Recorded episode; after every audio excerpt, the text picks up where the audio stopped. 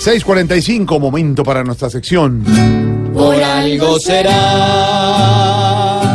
Don Álvaro Forero, hace unos minutos estamos hablando aquí con Pedro Vivero sobre Joe Biden, el ex eh, vicepresidente Barack Obama, que está de visita en Colombia. Se reunió hoy con el eh, presidente electo, Iván Duque. Podría ser candidato incluso presidencial por dos demócratas para la próxima elección, estar frente a frente en la elección con el presidente Trump.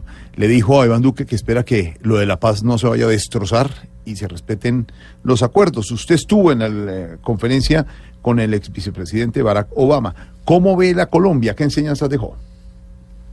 La conferencia del ex vicepresidente de los Estados Unidos fue vicepresidente ocho años, junto con Barack Obama, luego de haber sido senador 36 años. Eh, fue en la Escuela de Gobierno Alberto Lleras Camargo de la Universidad de los Andes. Y aunque el moderador era Juan Carlos López de CNN, era un ambiente de estudiantes. Entonces fue interesante porque el ex vicepresidente se relajó y de hecho habló bastante eh, sobre el presidente Trump, algo que normalmente él no hace. Tanto el presidente Obama como el ex vicepresidente Biden se cuidan mucho de criticar, porque en Estados Unidos hay la tradición de que los expresidentes salen de la política.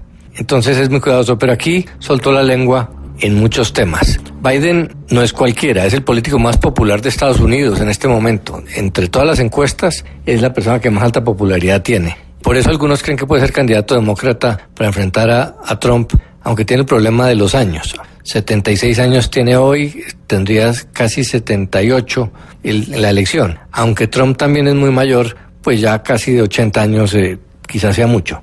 Pero fue muy crítico de Donald Trump en su relación con Putin, dijo que eh, la actuación del presidente de los Estados Unidos no era presidencial, criticó fuertísimamente a Putin, dijo que era un dictador cuyo objetivo era tratar de desintegrar la unidad de las democracias de Occidente, que era un ex espía de la KGB, poniéndolo como un uh, hombre nada confiable. De los temas que habló, fundamentalmente está de la corrupción, diciendo en América Latina tienen que enfrentar ese tema, sin, con corrupción no hay legitimidad, y le decía a los jóvenes, ustedes tienen que participar. Y fue muy interesante todo lo que dijo sobre la influencia de las nuevas generaciones para cambiar la política.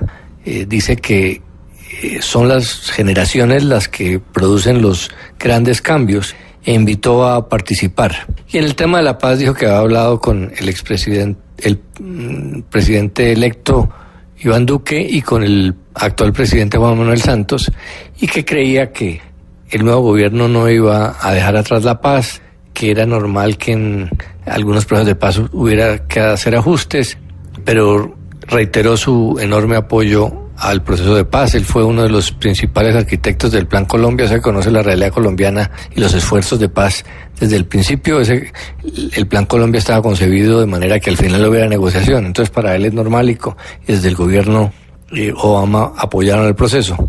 Pero fue muy interesante, es un hombre muy articulado en la línea de, de lo que es Clinton, Obama, esos políticos demócratas con una enorme capacidad de conectarse con el público, generan confianza, cálidos. Muy agradable haberlo visto. Y si don Alvarito lo dice, por, algo será. Se analizan el primer problema que hay en la región, es la corrupción. Mientras roben no va a haber tranquila pacificación en nuestra nación. A ese virus con tanto corrupto hay que mandarle avión de fumigación. Si el problema en serio es este tema, por algo será, por algo será, por algo será. Si el corrupto hoy abre el conducto, por algo será.